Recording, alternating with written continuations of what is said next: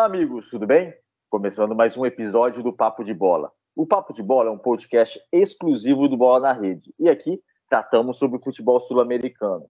Meu nome é César Mairim, que estarei no comando desse episódio e hoje temos como, como convidado especial o treinador Felipe Andrade. Tudo bom, Felipe?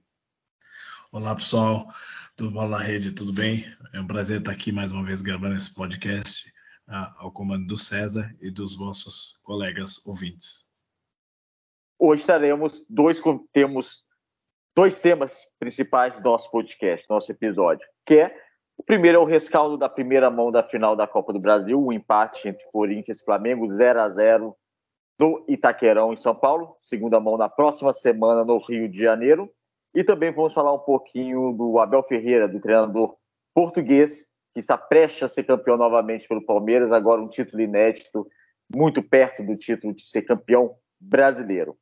Vamos começar, Felipe, falando desse primeiro jogo da final da Copa do Brasil. Corinthians 0, Flamengo 0. Passar rapidamente as escalações. O Corinthians entrou num 4-3-3 com Cássio, Wagner, Balbuena, Gil, Fábio Santos, Renato Augusto, Duqueiroz, Valsto Bera, Adson, Yuri Alberto, Roger Guedes. O Flamengo já foi numa espécie de 4-3-1-2 com Santos, Rodinei, Davi Luiz, Léo Pereira, Felipe Luiz, João Gomes, Thiago Maia, Everton Ribeiro, Arrascaeta e mais na frente o Pedro e o Gabriel Barbosa. Uh, quais são as suas primeiras impressões desse jogo? Um empate, um 0 a 0 deixa tudo aberto na segunda mão, mas talvez por estar jogando em casa e talvez pela necessidade de criar um resultado melhor, que não fosse apenas um empate, você esperava também um pouquinho mais da equipe do Corinthians, principalmente na segunda parte, Felipe? Bom, é, eu fiz aqui, aqui alguns apontamentos mais no, no análise né, do, do que, que, se passou no jogo, né, dos acontecimentos principais, ao meu ver, do jogo. Vou né, resumir aqui, é, resumidamente, e no primeiro tempo, o Flamengo buscando bola longa, tá? É, tanto é que quando o Corinthians é, marcou a saída, né, as duas equipes, os dois times marcando a saída de bola, tanto o Flamengo quanto o Corinthians, estavam muito iguais, né? na primeira parte. Tanto é que quando o Corinthians subiu demais, o Flamengo acertou uma bola longa e pegou o Gabigol no 1 para 1, né? No lado direito, foi logo no minuto de jogo. Então, é o Corinthians sempre saindo de organização e o, o Flamengo tentando bola longa, tentando marcar em cima. É, o, o jogo, é um jogo equilibrado, achei, no primeiro tempo. É, o Corinthians, eu gostei da parte do Renato Augusto subindo mais para ajudar. Achei que num outro jogo que eu vi do Corinthians, o Renato Augusto estava muito atrás e eu gosto dele mais ofensivo nesse lado do Corinthians. Então, o Corinthians, um bloco baixo, sem bola, totalmente baixo. Podíamos ver os dois é, atacantes do Corinthians, é, o Yuri Alberto e o Roger Guedes, ainda na linha do meio-campo ou até atrás. E o Vitor Pereira, até é, só fazendo aqui o comentário do, do, treinador, antes de concluir esse, essa primeira parte, o, o, narrador aqui disse que parecia um romance, de tanto que o Vitor Pereira anotava, mas isso é um, é um gesto muito utilizado no treinador europeu, né? desde José Mourinho até os outros treinadores, então isso faz parte do, do técnico europeu, esse estilo, fazendo anotações na beira do campo. Inclusive seus assistentes, né? É uma, você vê os seus assistentes sim. com as pranchetas, com papel, com caneta sim, na mão sim, também. Sim, sim, tem sempre uma ligação de, de muita anotação, de muita estudo, né? Então estuda muito bem o jogo, estuda muito bem o, o, o o treino, então o Corinthians marcando a saída de bola com três e o Flamengo com dois. Esse foi o primeiro no primeiro tempo, tá? Então, como eu até falei, parecia um romance aqui, o técnico Vitor Pereira anotar no bloquinho comentários daqui do, do, do narração brasileira. No segundo tempo, achei que, falando dos treinadores, aproveitar o gancho, antes de falar de mais do que eu vi no jogo, Vitor Pereira mexeu muito bem, mexeu com o tempo, Achei que o Dorival demorou para mexer. Acho que o Everton Cebolinha era uma opção que podia ter ido mais para ir para cima do, do, do, Flamengo. E os pontos positivos aqui do Corinthians. Acho que o Fausto Vera, incrível na recuperação de bola, excelente na saída de jogo, a virar duas vezes a bola, bola no pé. E acho que foi o cara que, que fechou esse, conseguiu fechar esse losango que o Flamengo armou, como você falou na escalação. O Flamengo estava em losango, a gente tinha dois no meio e dois um atrás na frente, fazendo um losango. E na, só que o Corinthians ainda demorou é, na última fase de construção, para achar aquele, aquela parte de finalização. Então o Corinthians não demorou um pouco para achar isso, embora criou chance. Talvez o Corinthians no primeiro tempo estava mais bem no jogo, no, no, segundo tempo deu mais Flamengo. Então, mas o Fausto Vera, que a nível individual eu tenho que destacar, ele e o Renato Augusto, é, mas o Fausto Vera na contenção e na virada de jogo e na saída de bola foi fundamental no Corinthians. No lado do Flamengo, achei o Arrascaeta muito abaixo do esperado. Acho que é um jogador que é, geralmente pega uma bola ali, aquela bola que o Gabigol geralmente pegou ali no primeiro tempo. Se é o Arrascaeta, ele, ele faz gol. Ele pega uma bola na entrada da área, ele, ele, ele faz gol. Então, achei ele muito atrás e achei que o Dorival Júnior errou nesse em termos de, deixar o Arrascaeta muito atrás. Ele participou pouquíssimas vezes do momento ofensivo, pegou três bolas, uma na direita, uma que ele tentou passe em profundidade e uma outra bola. Depois ele saiu, pegou três bolas só, muito abaixo. O Everton Ribeiro muito bem na armação, colocando bola nas costas do jogador do Corinthians. E o João Gomes é, demorou para sair. Outro erro do Dorival Júnior. Não que o Vitor Pereira não tenha errado, mas acho que os, entre os dois técnicos, o Vitor Pereira foi muito mais estrategista, soube ler mais o jogo do Flamengo do que o Flamengo estudar o jogo do Corinthians. Eu achei que o João Gomes demorou para sair, fez um péssimo jogo, levou cartão, ficou nervoso e isso acabou abaixando o rendimento do Flamengo no primeiro tempo. Então, junto com a aí, os dois menos menos bons, vamos dizer assim, do Flamengo.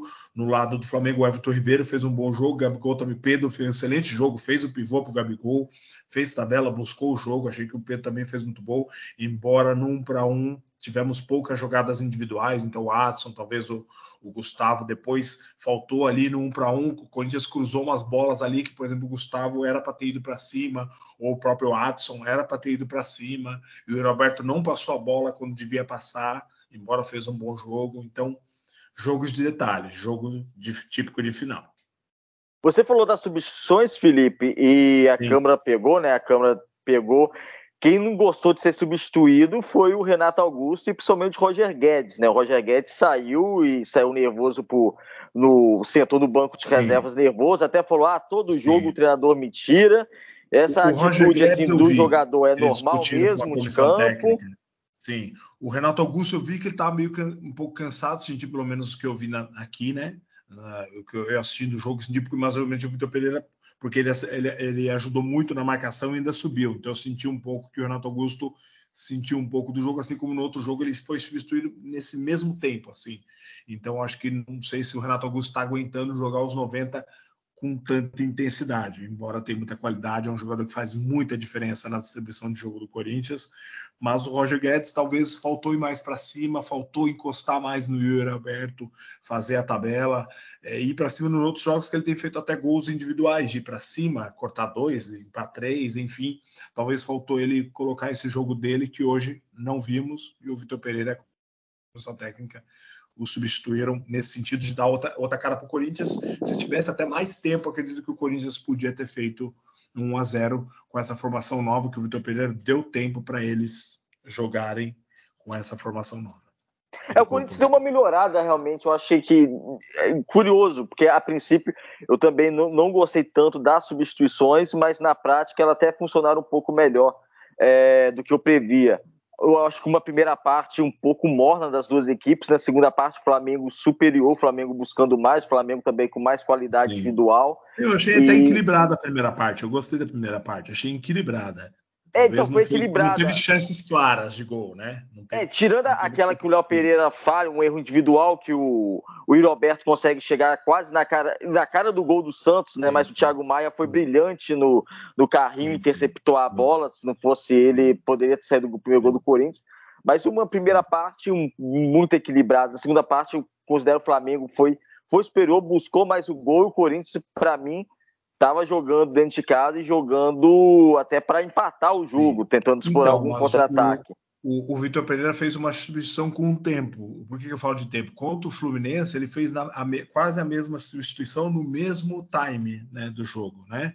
E ele acabou fazendo dois gols nessa substituição que também foi meio questionada. Jogadores que estavam bem no jogo e acabou sendo substituído. Um exemplo, já que você falou de jogador de negociações, hoje na Champions o Rafinha estava fazendo um baita de um jogo. o cara mais ofensivo na primeira parte, tentando de cobertura, tentando bola no ângulo, tentando cruzamento, e o Chaves sacou ele.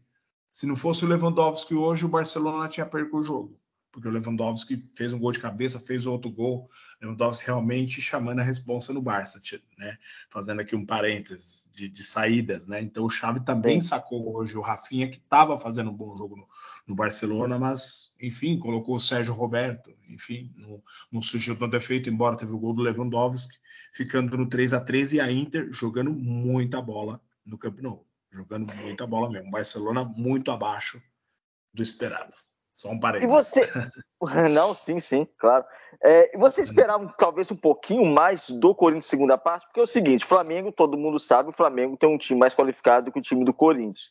O Flamengo então, chega para essa final da Copa do Brasil com certo favoritismo. Eu acredito que no equilíbrio, né? Porque talvez se o Vitor Pereira também não quis arriscar tanto, vamos falar de, já que estamos falando dos técnicos e de, das substituições que talvez não é teve porque se perdesse efeito. hoje praticamente já era, né? Porque dificilmente então, ia conseguir reverter no tá. Maracanã, tá. né? Então acho que se ele substituísse no intervalo, acho que ficaria meio arriscado depois não conseguir marcar que o Flamengo talvez cresceria no segundo tempo. Talvez no primeiro tempo o Flamengo sentiu muito quando quando o Corinthians tira a posse de bola do Flamengo, o Flamengo não consegue né? Demora para transitar. E o Corinthians sempre nesse jogo da posse, que é característica já do Vitor Pereira, nesse jogo de posse, de toque, ele, ele né, insiste, né?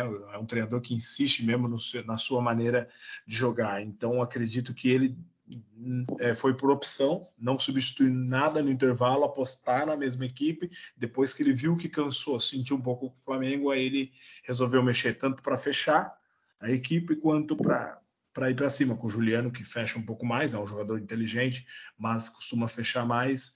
E pronto, como eu falei, o Fausto, Fausto Vera, acho que foi o ponto-chave. Foi uma nesse... contratação excelente do Corinthians, né, o Vera? Sim, acho que ele fez um. A, a, taticamente fez um jogo incrível, a leitura de jogo dele, as viradas de bola dele, tanto na contenção quanto no, no, na saída de jogo, realmente incrível. E incansável, né?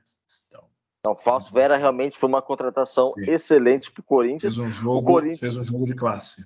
Sim, fez.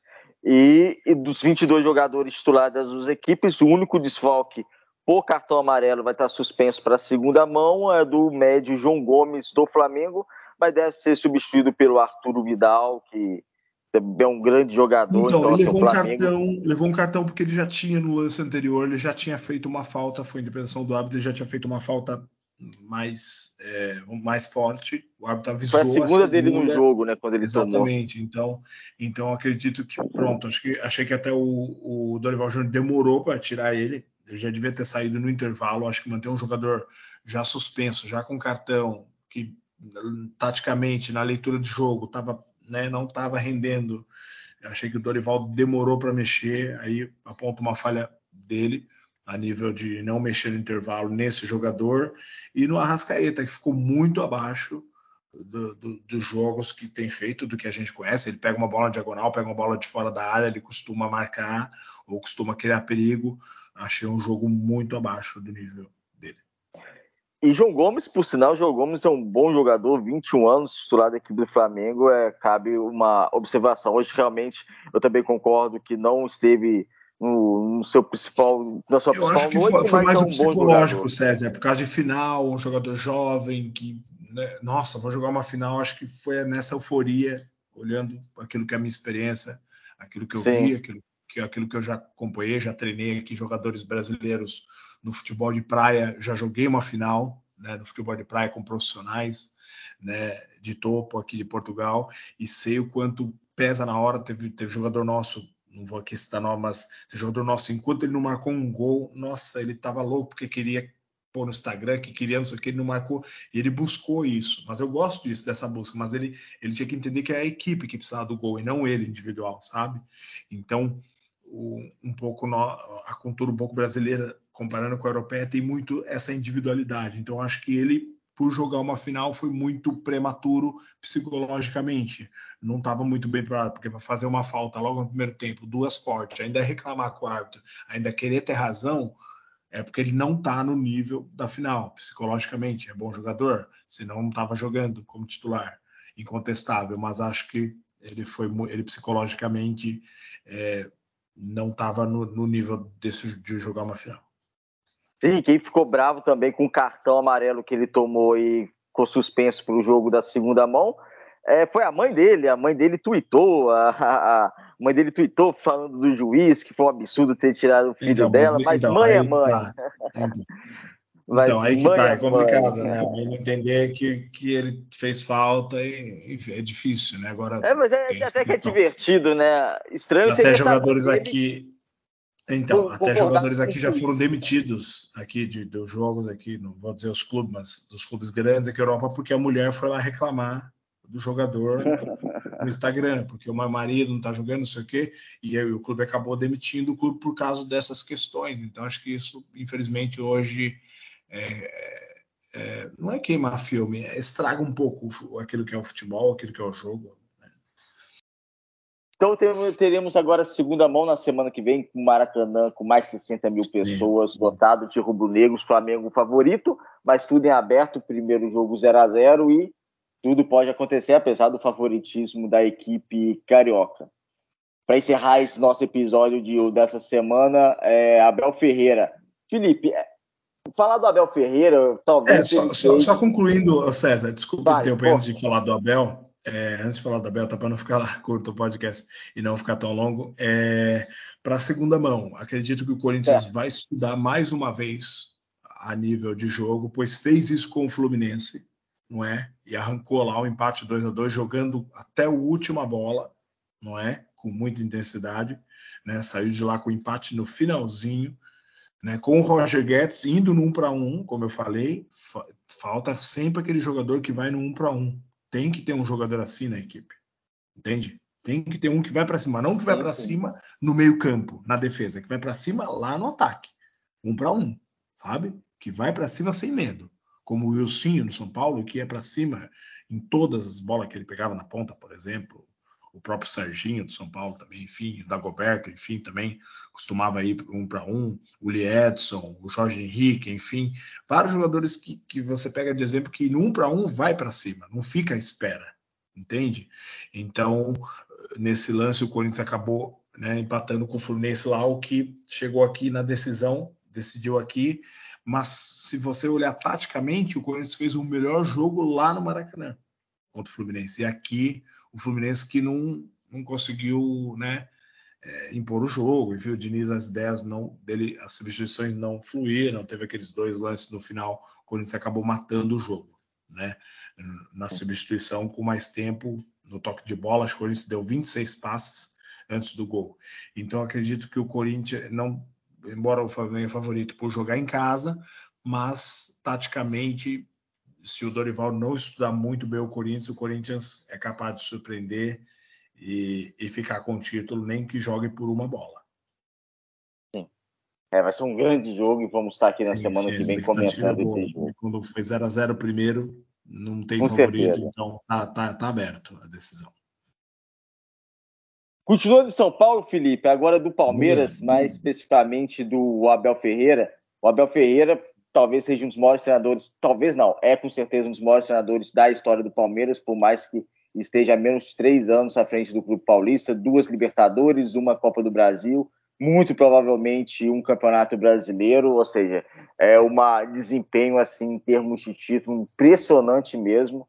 É, ninguém coloca em questão a qualidade dele tem como treinador aqui no Brasil, é uma coisa muito grande. Já tratamos aqui de outros episódios sobre isso, mas especificamente hoje, no episódio de hoje, tratar de uma questão do Abel Ferreira que vem chamando a atenção muito na imprensa brasileira e, e torcedores e todo mundo que envolvido com futebol, que é essa questão de comportamento. O Abel Ferreira é um treinador que ele toma muito cartão amarelo, toma muito cartão vermelho. Na minha opinião, a maioria dos cartões que ele toma são cartões justos, porque ele tem uma reação junto à arbitragem que, para mim, é totalmente desproporcional. Muitas vezes você vê um lance, um lance normal, que o juiz acertou, ou que o juiz errou, mas um lance que nem interferiu tanto assim no jogo, e ele se enfurece de uma certa maneira que eu acho um pouco desproporcional.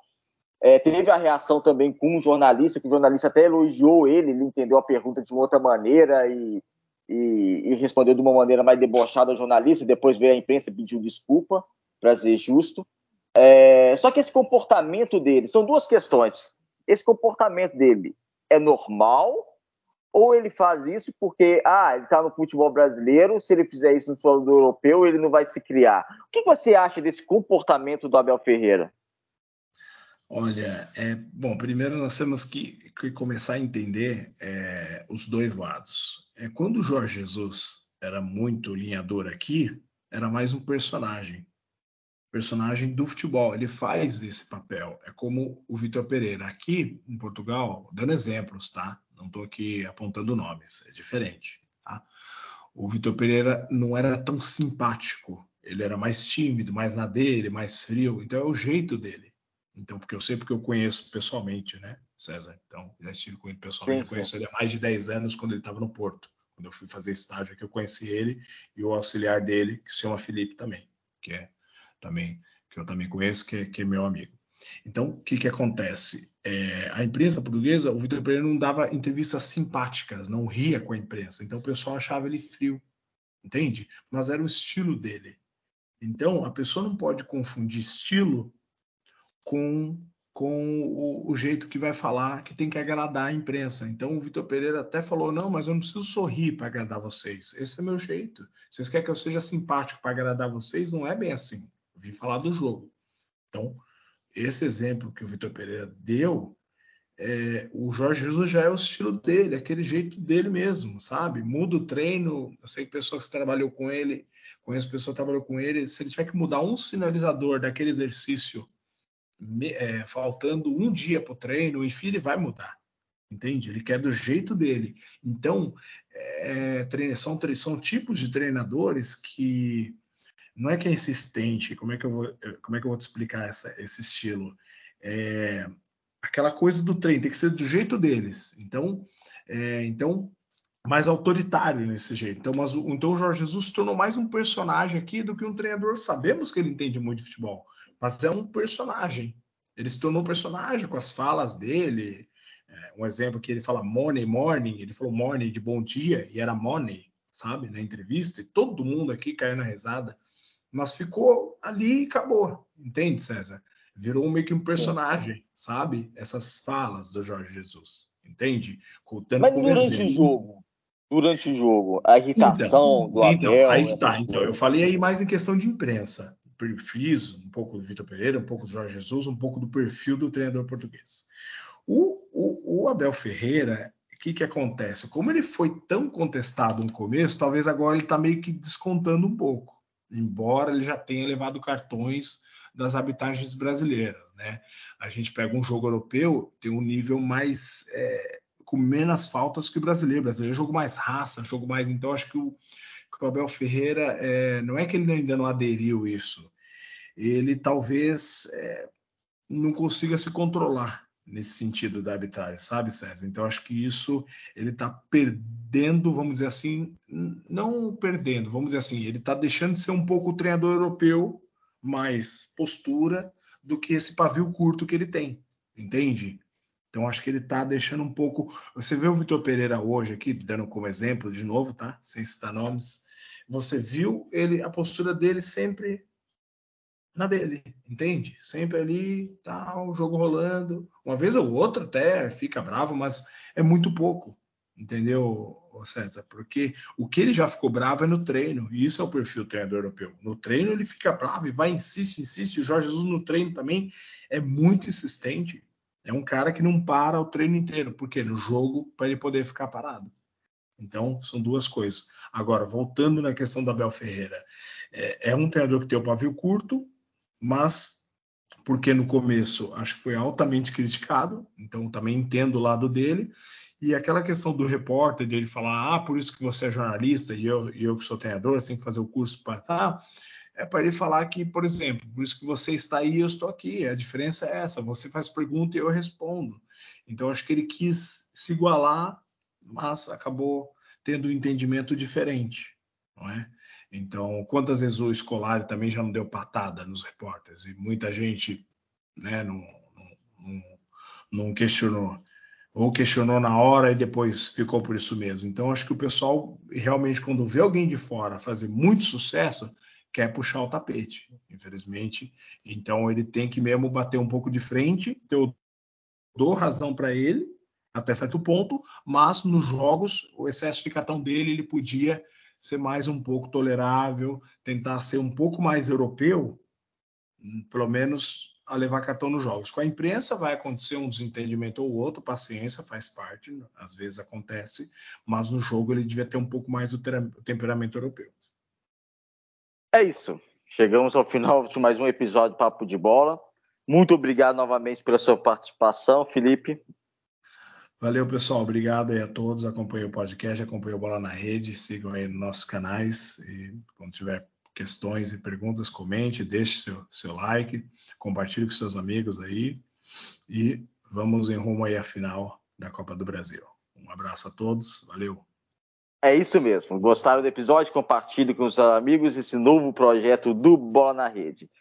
E semana que vem, mais um episódio. Vamos tratar de novo sobre o futebol sul-americano, tratar desse segundo jogo da final da Copa do Brasil. Fiquem todos bem, fiquem todos com Deus e até a próxima semana.